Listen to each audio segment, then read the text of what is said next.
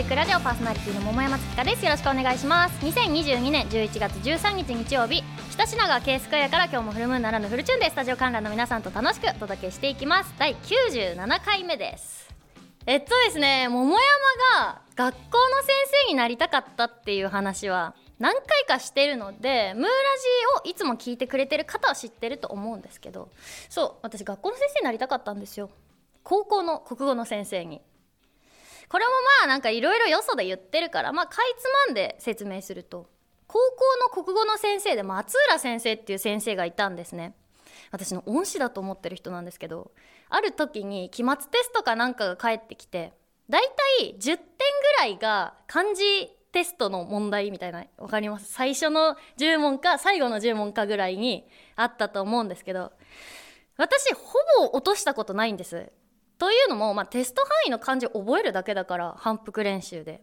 なんですけど1回だけ人生で漢字のテスト1問だけ落としたことがあるんですね。表裏の裏っていう字が×になって返ってきたんですよ。今みんな手元で頭の中で想像したんじゃないですか。そう裏表の裏っていう字。当時私のテストで鍋蓋を書いて田んぼの田って書いて衣っていう風に見えてたんですよ私が書いたのが。これが×になってて。でも私はこれすっごい納得いかなかったのね。衣の上のちょんっていう字ちょんに見えるんだけど私は絶対田んぼの田を2本の横棒を突き刺して書いたはずだしよく見たらそうなってるわけよ。でも松浦先生に突き返したんですね。納得できないですと。これちゃんと見てください。ちゃんとつながってますよねって言ったらまあ確かにと。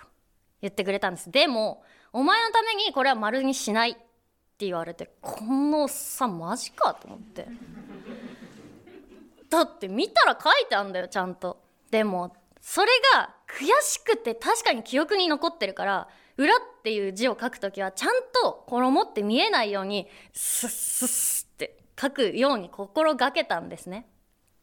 なんかテストの丸付けが交渉によって覆ったことって何回かあるしまあ皆さんも1回2回はあると思うんだけどこの「裏」っていう字以外何で覆ったか覚えてないわけ？何で覆したか皆さんも覚えてないと思うんですよ。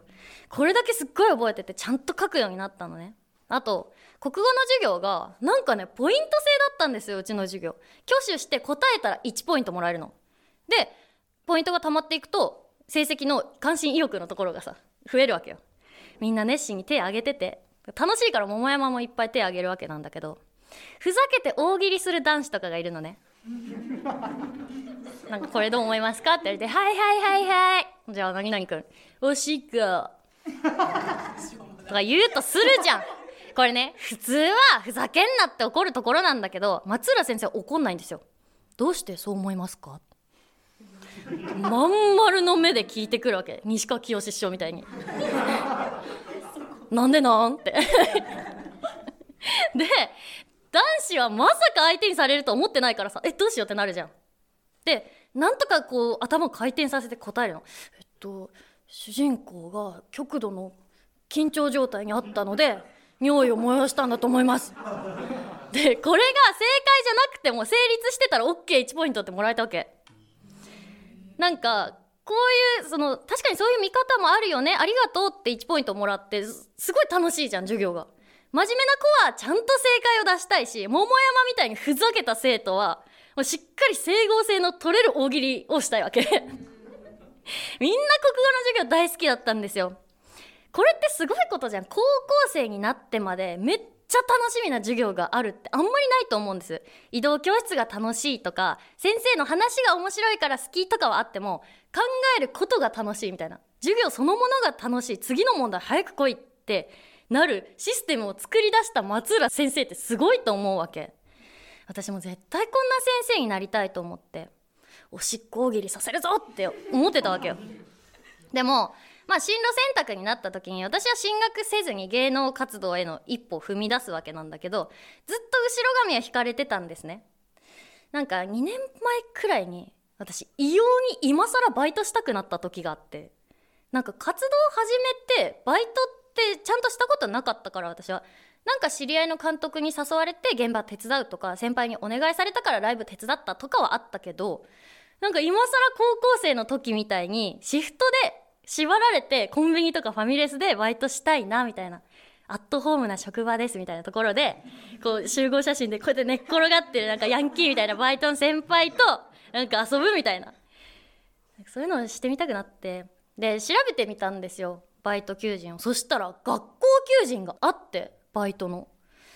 あのある全日制と定時制どっちもあるみたいな学校があってそこのスクールカウンセラーみたいなのを募集してたんです。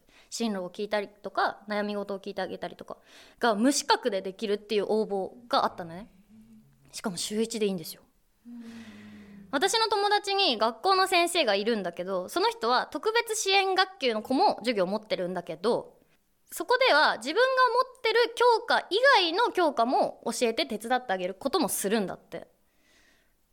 いいこと思いついたぞと。こっから4年ないしまあ最短でも2年ですよ。教職免許取るなんて。大学行ったりとか。だったら教職免許取るよりバイトで学校に侵入してスルスルっと教員として忍び込めるかもしれないと思ったわけ。ただね資格がないから、まあ、スクールカウンセラーという名前ではないけどまあそういうことじゃないですか。相談聞いたりしてるうちに今からそいつを殴りに行こうかみたいななっちゃうかもしんないし私が。なんか授業とか思っちゃったらさ毎回の授業がトークライブだと思って台本書いちゃったりとかするし私は。多分すっごいその子たちに入れ込んじゃうと思ったんですね。こりゃ番組やライブどころじゃなくなっちゃうなと思って。なんかそうこうしてたら、まあ、2年前の話だったんで舞台とかが決まって逆にバイトどころじゃなくなったから辞めたんだけどいやガネーシャっていや藤原の道真ってやっぱ私のこと見てくれてましたね。2人ともあれです。あの学問の神様と言われてる人です。ガネーシャわかるかな？みんな。あのインドカレー屋さんとかに飾られてるあの象の神様みたいなやつ。千手観音みたいな。こんな話はいいんですけど。そう。新しいネット番組が始まったんです。私立桃山英才学園という番組。桃山でなんか番組作ってあげるよって言ってもらったんだけどで全部自分で好きにしていいよと。ムーラジをねこのラジオ第1回目の時から言ってるんですけど私ラジオすっごいやりたかった仕事なんですよで他の番組では裁判の番組をやったりとか、まあ、社会人の真似事をして「モモスタ」っていうねオフィスっぽい感じの番組をやったり今日のゲストさんたちも出てくれましたけどやりたいトークってある程度やってきたと。であと何が残ってるかそう授業ですよ私がやりたかったことは。学校に潜り込めないなら学校を作ってしまえという寺子屋こと桃山はですね作りました学校。この前第1回をやったんですけどめちゃくちゃ私が言うのもなんだけどいい授業をしたと思うんです。歌手が全員ゲストだったのね第1回が。だから歌詞を深めてもらおうと思ってメタファーの真骨頂メタファーって隠喩のことあの比喩。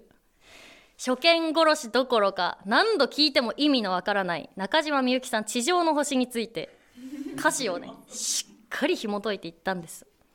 それでみんなで好きな歌詞をその後発表したりとか実際に作詞をしてみたりってすっごいためになりました。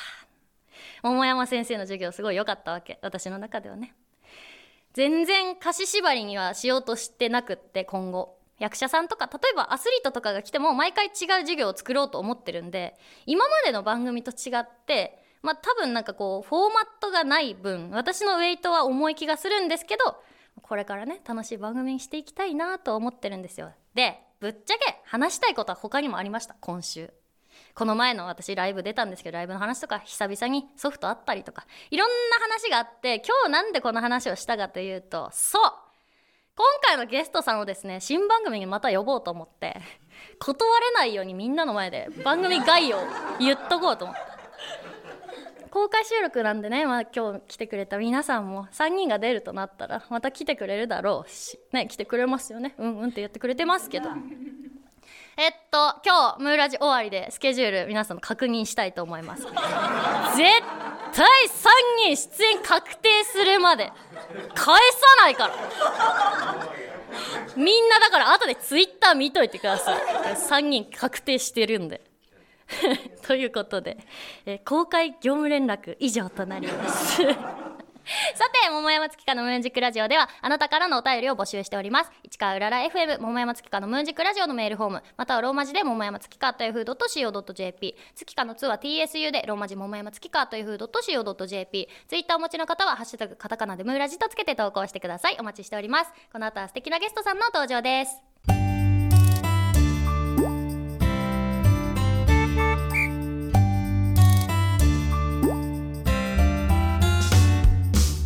改めましてこんにちは桃山月花です。それではお待ちかねここからはゲストさんをお招きしてお話を聞きたいと思います。小倉萌さんはじかのなつきさん藤崎菜々葉さんです。拍手でお迎えください。よろしくお願いします。では簡単に自己紹介お願いします。はい、えー大好きな冬が、えー訪れまして、最近はあったかいコーヒーなどにハマっております小倉萌ですはい、えー、この間ダンスのレッスンのお手伝いに行った時に履いていたズボンと靴が引っかかってズボンがベリベリベリってなりました。はじかるが好きです。はじかるが好きです。よろしくお願いします。バカですはい、えー、と舞台女優とアイドルと会社員の3足のわらじを履いて活動しています最近ハマっていることはサウナで深夜に一人でサウナに行くことが好きです藤崎菜々葉ですお願いし何も大したまこと言わなかった。なるほど。ちょっとちゃんとしてたね。なのなのちゃんとしてたね。どうしよう。うこの3人とお届けしたいと思うんですけど、は皆さんお久しぶりです。お久しぶりです。あのさっきのオープニング聞いてもらって分かったと思うんですけどあのいつもつばつけてるメンバーです。やった。みんな仲良し？仲良し仲良しです。ねみんな役者さんをしてるんだもんね。そうですね。そうでも三足のラジコあ3足のわらじを履いてます。すごい。会社員って普通に昼食して朝から夜まで？はい。なんかやっぱ会社のアイドルみたいな感じなんですか？えー、でもなんかアイドルやってることはみんな知ってるから、なんか歌ってよみたいな感じ。いやでもお金払ってくださいって。見に来てくださいあうまいうまいって言ってます。そんなん言われたらムカつくなー。いやなんか私もさやっぱ音楽やってるとなんか歌ってよとかギター弾けるんでしょみたいな。なんかやってよみたいな。ありますよありね。ますあとなんかね今度曲作ってよみたいな。タコ。タコ。ってなんないの偉いですね。い。やなってますよ心のなる中かで心のそりゃ中では。そうだよね。いやダメだよね子役の時に言われたのが、うんえ泣いてよ。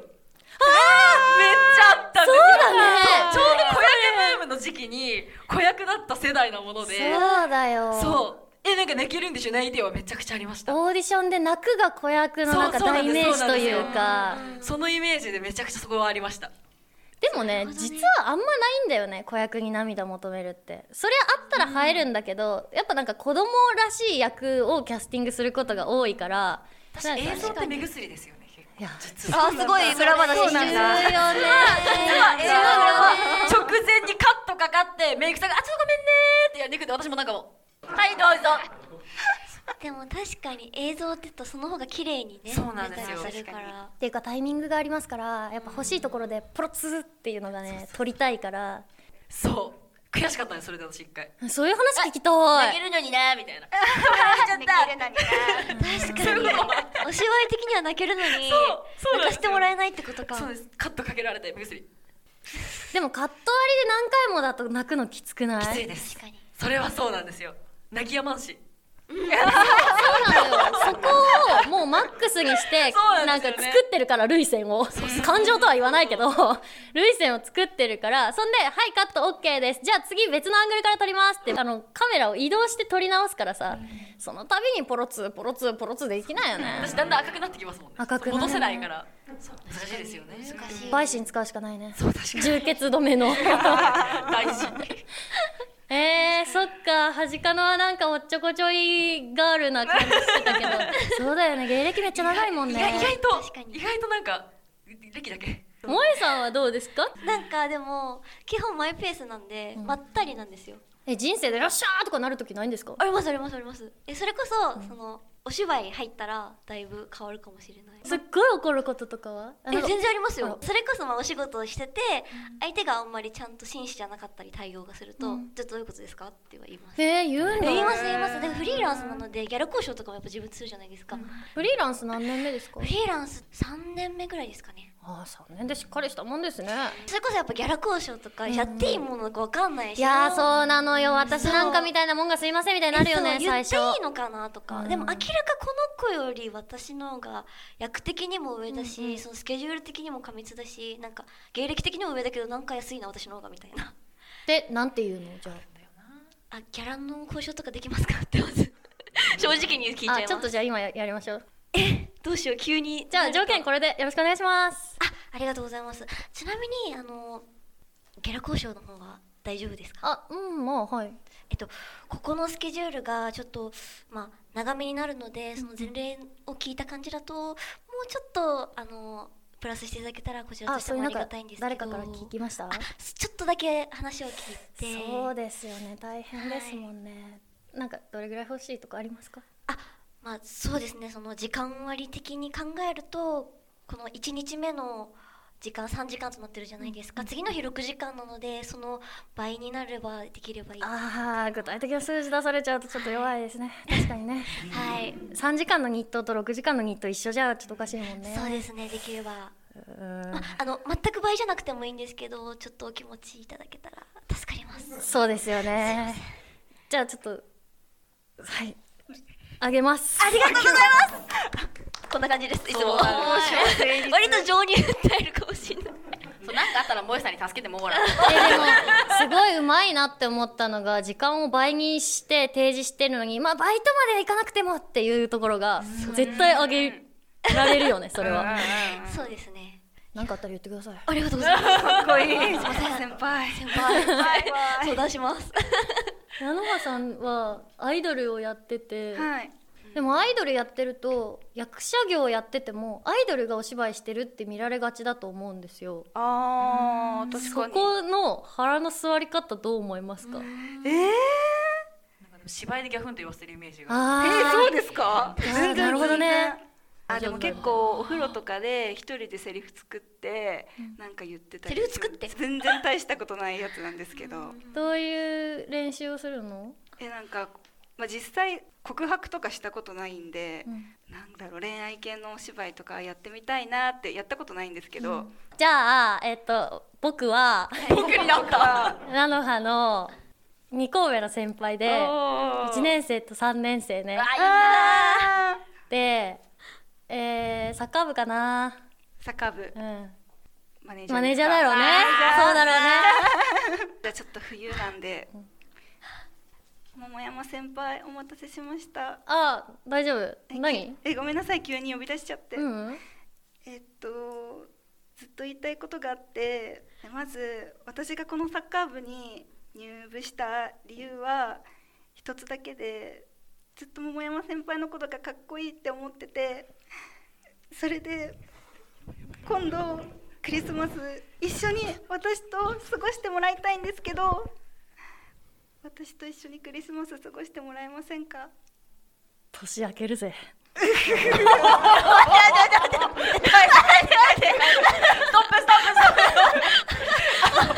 かも止まらせないでください来年もよろしくな返さねー。返さねはいということでお話ありがとうございます。この後はお便りのコーナーです。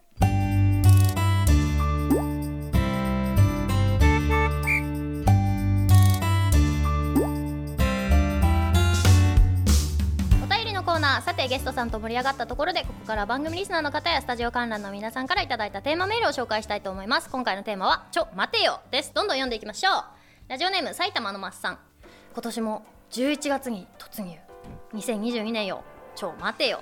残りあと2ヶ月でやり残したことがたくさんありすぎて年越ししそうな雰囲気。いつも夜11時になると「今日よ。ちょ待てよ」と言いながら慌てて要件を済まして睡眠につく毎日の連続「ちょ待てよ」と言わずに済む日が来るのを願っている日々です。怖っ。あと2ヶ月。怖い。はい。えてかオンエアが13日だからもう月半ばでしょ？1ヶ月半しかないね。確かに。やばい 怖い話だ。続いて。ラジオネームカレーハンバーグゴリラ。ゲーム中母親のかけていた掃除機でゲーム機をガンってされて出た言葉は「ちょ待てよ」ではなく「え？でした。それはそう。きっつー。これみんな被害前に会ったことあるんじゃないかな。私あれよあの足引っ掛けられてコードぶつってチャットやっててパソコンで。チャットとかしてない世代じゃない？端かなって知らないか。あ知らないわ。知らないんだ。ゲーム何やったの？知ってます？動知ってます物の森とドラクエをやってました。オンラインのやつです。え最初にやったのがオンライン？オンラインで怖え初めて Wii でドラクエをやりました。マジで言ってる？そうなんですよ。カセットって言わないんだじゃあ。そうです。ねあの DS はカセットでした。あフーってやったことないよねでも DS じゃ。フーってなんですか？ほらフーって何ですかだってなんかあれでした。データで販売されるようになあー怖い。トイザらスに買いに行ってないの？子供でいたいずっとトイだらけって知らない？ったんですよ知らないです。大好きなおもちゃに囲まれてって知らない？トイストーリーですか？えこれ知ってますよね？この歌。知ってるよね？えー、知らない。そっか知らないんだ。続いて福岡県ラジオネームなっち以前紹介した水族館のペンギンのエリアにカバンを落としてそれを自ら取りに行った女友達も超待てよでしたがこれ あのなんか水族館に2人で行ってカバンをペンギンの水なんていうの水槽じゃないけどあの下に落としちゃって係の人を呼びに行かないで自分でブンって取りに行ったっていうすごい。人と付き合ってたんですけど元カノから別れて1ヶ月くらいしたとある夜に今から来てほしいと連絡がありました。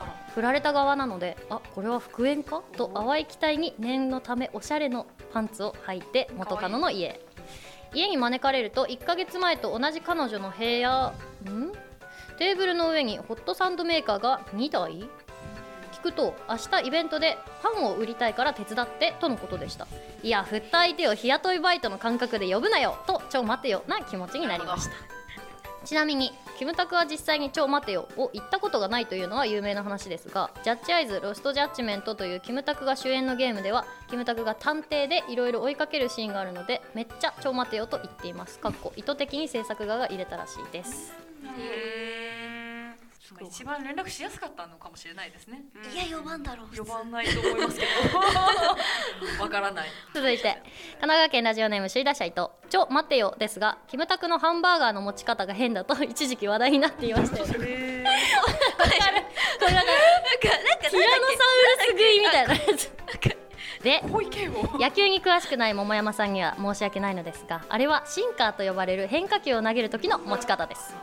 詳しくない桃山さんに分かりやすく説明するとヤクルトの高津監督やソフトバンクにいた摂がよく投げていた変化球です。あんなに曲がる変化球が来たら超待てよって言いたくなりますよね。情報がすごかった。今でもちょっと高津監督っていうのはセンシティブだな。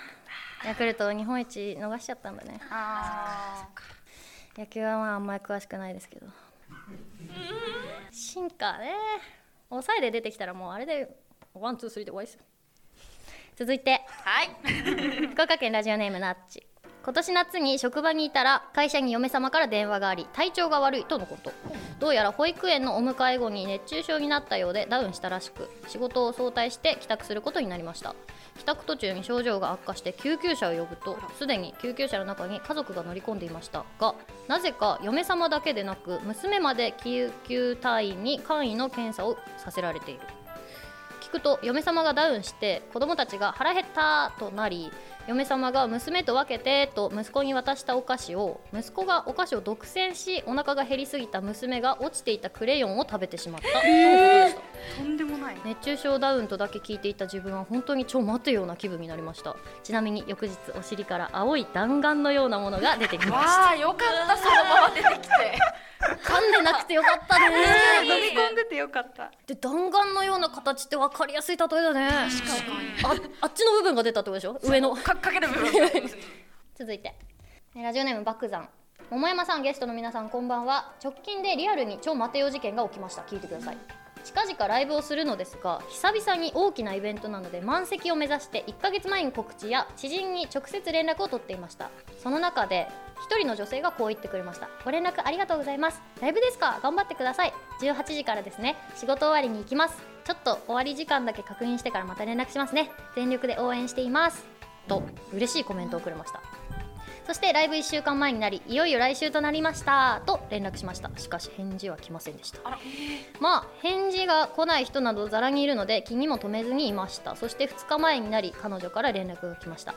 お返事遅くなりすいません。いよいよあさってですね。